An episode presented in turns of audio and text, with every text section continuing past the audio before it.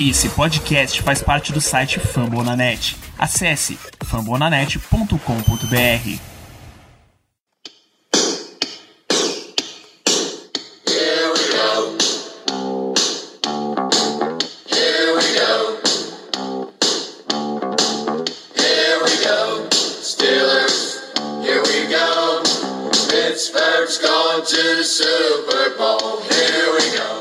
pode falar um pouquinho de notícias? Que o elenco inicial que a gente tinha previsão não exatamente já já teve um monte de mudança conforme a gente inclusive previu, né? Era meio óbvio, né, que alguma coisa iria acontecer. Até mais do que esperava nesse momento, não necessariamente com novos nomes ou novas caras, mas nomes que a gente esperava de alguma maneira até que ficasse no roster final e não apareceram. Fora a chegada do Carl Joseph, o Practice Squad, uma boa contratação. O Steelers já namorava, podemos dizer, com o Carl Joseph há alguns anos. Teve visita no início dessa temporada, visita em draft. Mike Tomlin sempre gosta de gente de West Virginia, né? Mike Tomlin é da Virgínia, ele sempre gosta de gente ali do West de, de Virgínia. Carl me Joseph- impressiona, me impressiona inclusive que Dino não seja jogador de West Virginia, É, pra Maryland. foi para Maryland. Tem muita relação com o Mike Tomlin. Dá E aí? boa noite aqui, Germano Coutinho. Boa noite, Germano. Boa noite, Danilo. Boa noite, Ricardo. Tudo certinho, gente? Tudo certo. Então, vai lá, Ricardo.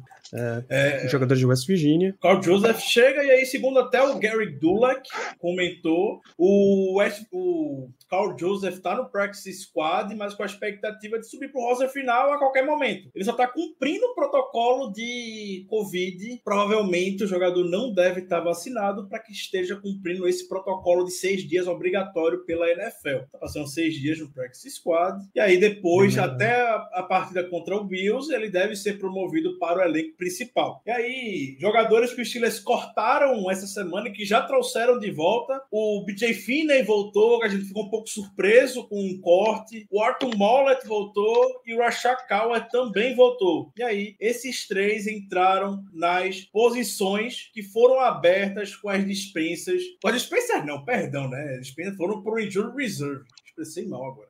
Foram pro foram para a lista dos machucados o Zach Banner, o Stephen Tuitt e o Anthony McFarland. É, e aí eles têm, eles vão ficar de fora já das três primeiras semanas. Podem retornar a partir da semana 4 contra o Packers. E aí vamos ver. A gente está começando a ter um pouco mais de clareza a respeito da situação do Tuitt, principalmente. Foi um pouco nebulosa ao longo de todo o training camp, ao longo de toda a pré-temporada. Stephen Tuitt, como alguns infelizmente sabem, teve o falecimento do irmão de forma repentina, o irmão foi atropelado e veio a falecer. Então foi um choque muito grande pro Tuitt, era o irmão mais novo dele, isso o abalou bastante. Comentou essa semana que ele tá fora de forma, é, tá um pouco acima do peso, tá com problema no joelho. Hum, Aos poucos, o Kid Butler, um fofoqueiro de plantão, tá dando mais notícias. O É quanto só- você acha que essa suposta lesão no joelho é, é verídica, Ricardo? Eu, eu acredito que possa talvez ser uma consequência do excesso de peso, talvez. Talvez. O Twitter é um cara gigantesco, né? E já tem um Isso. histórico de lesão também. E isso, claro, deixa. é, é, talvez seja um grande indicativo do motivo da gente levar oito jogadores de linha defensiva, né? Exato. Exatamente isso. Perfeitamente. Então, essas são as substituições. Sem, sem Zach Banner, deve-se confirmar aquela formação que a gente estava conversando na terça-feira, né? Com Dan Moore Jr., left tackle, e Chuck Sokorafor como right tackle, né? Exato. Então, A formação Danilo, que treinaram. eu, como, eu cheguei, como eu cheguei um pouquinho atrasado, eu gostaria de saber se vocês já comentaram sobre o meu menino. Qual deles? Pô, Ah, meu- o meu menino. Quem acompanha o podcast sabe que desde o draft de 2019 ele era o meu menino. Pode olhar lá no mock draft de 2019, segunda rodada, tem lá Christian Miller, outside linebacker de Alabama. É lugar. Perfeito, a gente, a gente não comentou, cara. É, não. Rapaz, esse aqui eu vou até me. Não, não é, não é, não é o Damacanas, não, Alexandre. E- Mas foi uma boa, foi uma boa tentativa. Vou até buscar, Mas- vou até buscar o, o practice squad aqui dos Steelers e colocar na tela, porque realmente, de fato, a gente comentou as mudanças do elenco principal, mas não do elenco. Mas não a montagem de practice squad, né? Por favor, Germano. Você tá no mudo, Germano. Sim, eu estava falando com terceiros.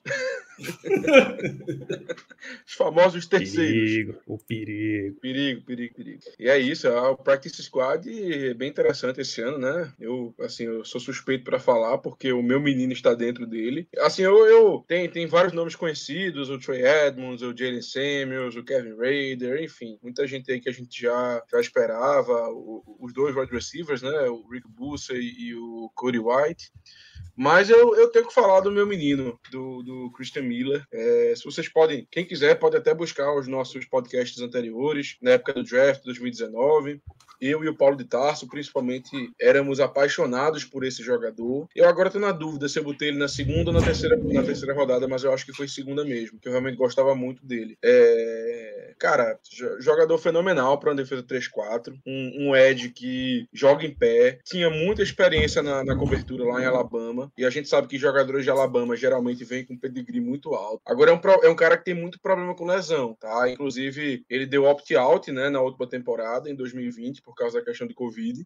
E pelo que eu andei pesquisando rapidamente, foi até uma surpresa ele não ter ficado no roster final lá de Carolina. Então, um cara que eu tenho bastante expectativa. É aquela coisa, o cara tá no practice squad, não, não, não espero que ele seja titular ou algo do gênero, mas eu realmente acho que ele tem muito potencial de acabar figurando no, no- dentro dos 53 em algum momento. A gente sabe que com as regras novas e atuais, você pode puxar alguém do, do practice squad para jogar e coisa e tal, mas eu acho que ele é um cara que tem. São dois, né, Danilo? Dois por. Isso, dois por jogo. Pronto. E agora, ô Danilo, eu não sei se você sabe, mas eu não sei se você pode repetir o jogador. Acho que sim, né? Só não em semanas consecutivas, eu acho. Peraí, você pode repetir o jogador que você vai subir do Practice Squad pra É. equipe principal? Pode, pô, claro. Mas eu acho que não eu acho que tem uma limitação. Eu acho que não pode em determinadas semanas consecutivas, uma coisa assim. Eu acho, eu acho. Mas aí realmente eu não tenho certeza, não. Mas enfim, eu acho que é um cara que ele pode sim ter espaço em algum momento, até porque a gente só tá com quatro é, OLBs no elenco. Dispensamos o, o Cassius Marsh, dispensamos o Quincy Roche, ou seja, aqueles jogadores que a gente tava achando que poderiam galgar essa vaga. Então, tanto ele como o nosso queridíssimo Derek Tuska, que também não, não me é estranho esse nome. Não sei, o Ricardo talvez possa depois confirmar, mas eu não sei se a gente teve algum tipo de contato com ele é, pré-draft. Não, né, Ricardo? Na minha base de dados não tem esse cidadão contato. com Se na, se na sua base de dados não tem, é porque realmente a gente não teve contato. Isso aí eu tenho certeza absoluta. É isso. Mas o nome não me é estranho. Talvez eu já tenha, eu tenha lido o nome dele alguma, em algum momento, mas enfim, também não, Ele foi, ele foi titular, chegou a ser titular no Broncos ano passado, parte da temporada. Eu, mas com certeza, muita se eu, com o Ed, né? Temporada passada. Estamos, estamos Se sendo eu- apresentados nesse momento, quer dizer, essa semana. É a primeira que, que eu tenho qualquer contato com, com esse cidadão. eu não sabia que ele era do Broncos, por exemplo. Eu só soube depois que nós contratamos ele, claro, né? Mas eu tenho a impressão que eu lembro do, do nome dele por alguma questão de draft, eu acho. Mas aí realmente eu também não tenho certeza. Mas voltando pro meu menino, só pra, só pra finalizar, eu realmente acho que ele tem muita chance de, de, de ter espaço. Porque ele, ele tem um trunfo, na minha opinião, que poucos jogadores, poucos jogadores têm, que é a, a experiência na cobertura. Lá em Alabama ele fazia muito isso. Ele tinha, ele tinha bastante, bastante ele, ele tinha muito dever defensivo na cobertura. E algo que, assim, claro que a gente nunca vai querer que o nosso edge fique muito na cobertura, mas a gente sabe, ainda mais nas blitz que a gente utiliza, que às vezes é necessário. E eu acho que o Christian Miller tem o atleticismo necessário para desempenhar essa função. Então, fica aí minha menção ao meu menino, ao meu novo menino, que antes era o Demian Colors, agora com certeza vai ser o Christian Miller. E eu espero que ele tenha vida longa por aqui, porque ele é um baita de um jogador. Melhor do que a gente ter mantido o Keith Rocher. Cara, eu acho, com certeza eu acho, porque eu, é aquela coisa, ele tem dois anos a mais, o, o, o Christian Miller, dois anos de NFL. Ele já não era um cara novo na época de draft, eu não sei a idade dele, mas eu creio que ele deva ter 26 para 27 anos. Ele, ele já não era novo, ele era, acho que ele era redshirt senior ou então redshirt é, junior. E, mas assim, questão atlética, eu acho que não tem nem comparação. O Christian Miller é muito, muito atleta, muito atleta. Coisa que o Rocher não é, né? Que era exatamente o contrário. Então eu acho que por questão de, de, de, de potencial, o Miller ganha de lavada, na minha opinião. Muito interessante. Aí tá aí o Practice Squad, né? Retornaram pro time Rico Bussi, Cody White, Trey Edmonds, Jalen Samuels, Chaz Green, John LeGlue, Malcolm Pridgeon, Kevin Raider, o próprio Mark Gilbert e Donovan Stina. Chegam de fora Steven Sims, que tava com Chicago, é isso? Eu acho que ele tava no Jets, não? Não Não, vou saber afirmar. rapaz. Eu lembro dele em Washington, né? Eu lembro dele em É, É Washington. que Washington, Washington. Washington, ele tava em Washington, é. Ele tava em Washington com ainda? Ike Hilliard. Acho que ano passado tava. Perfeito, tá. Ah, chega Daniel Archibong, esse sim é de Chicago, Derek Tuska vem de Denver, Christian Miller do Carolina Panthers e Cal Joseph. Ano passado teve no Browns, agora nessa pré-temporada tava em Vegas, tava com o Raiders. É, e lembrando de novo, toda essa galera aí, dessa galera inteira, aliás, você pode acionar dois jogadores pro, pro elenco principal por partida e assim que termina a partida eles voltam pro practice squad sem você precisar cortar jogadores. Essa foi uma questão adotada para controle da pandemia, né? Para você ter mais jogadores disponíveis caso você tivesse alguma crise. E aí os times meio que estão aproveitando essa história e joga algum e tem abertura para jogadores veteranos. Acho que quatro ou seis da lista. Você pode ter jogadores com quantas temporadas você quiser que tá liberado para ficar aí na lista. Temos mai- mais alguma notícia relacionada aos Steelers que você queira compartilhar aí? Vi algumas pessoas comentando aqui a respeito do contrato do Watt. O Denis, pelo amor de Deus, cadê o contrato do menino Watt? Os sinais que o Alexandre Dinez aqui postou, ele, ele postou assinando camisas. É, Eu até tinha visto isso um pouco mais cedo hoje, por volta das 6 horas, mas eu duvidei muito da fonte. Não parecia ser algo muito confiável o perfil que postou isso. Mas depois eu vi o vídeo que de fato aconteceu. É, o perfil que postou um chamado Steelers Network, por isso que eu não botei muita fé, mas eu fui atrás para saber quem foi que falou a informação, foi a Dite Kikwabala da NFL Network. E a Será que, Kikwabala esse falou... NFL, será que esse NFL Network é mais um é, Steelers mais um Network. clone daquele, Steelers- daquele. É o Steelers Network. Você sabe muito bem do que eu tô falando. será? Será? Eu acredito que não. Vamos, vamos, Não é vamos possível, né? que não. E Essa publicação que tá aí na, essa que tá aí na tela foi uma publicação do Instagram de TJ Watt, tá? Por isso seria algum sinal de que ele estaria assinando coisas, não é só o carinho com a torcida, não. É, A Dite Kikwabala disse que eles, os Steelers e TJ Watt estão muito, muito, muito perto de assinar um acordo. Estão muito perto. Agora, o quão perto a ponto de realmente se concretizar algo, não tem como saber. A gente Mas sabe isso- que vai acontecer. A gente Mas sabe. isso aí eu já posso dizer o quão perto tá. Eles estão só discutindo qual vai ser a garantia que o, que o Derek Watt vai ter na equipe. Quantos anos de contrato ele vai ter na renovação? Só isso.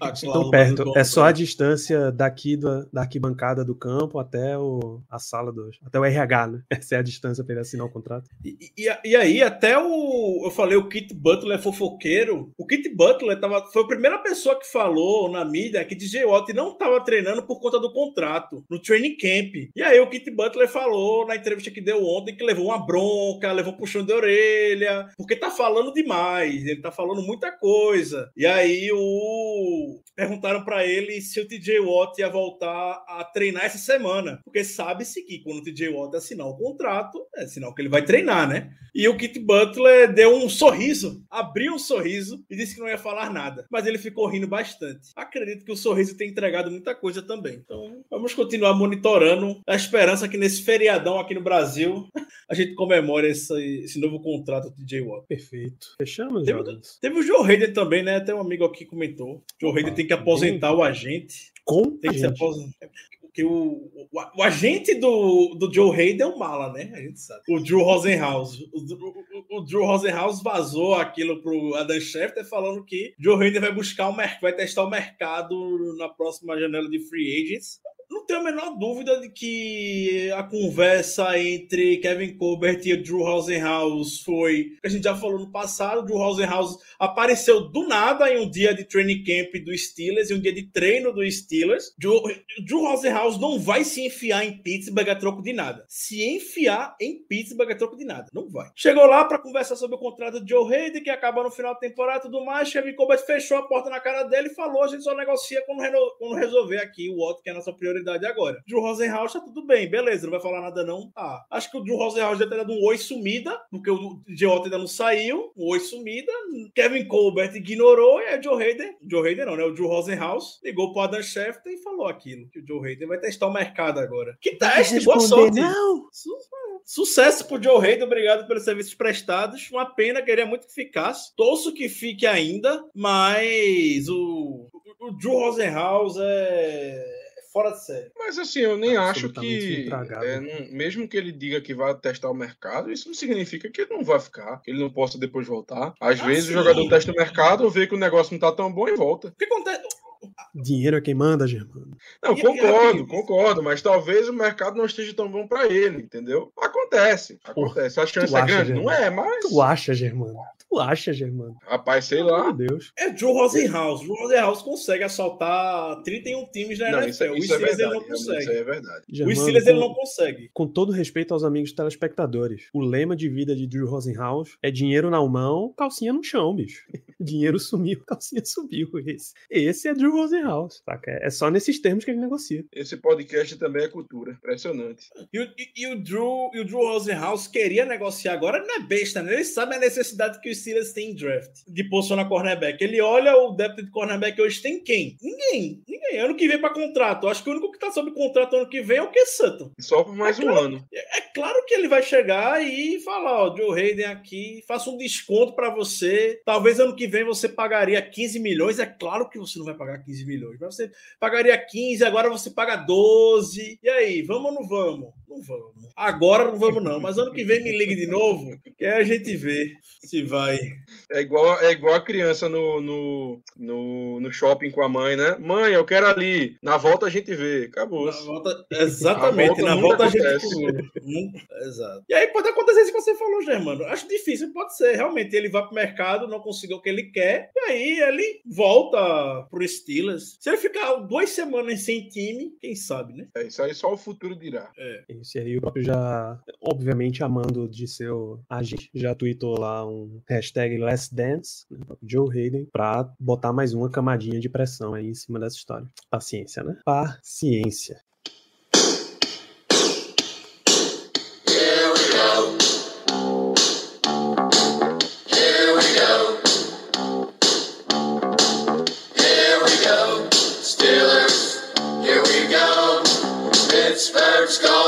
Super Bowl.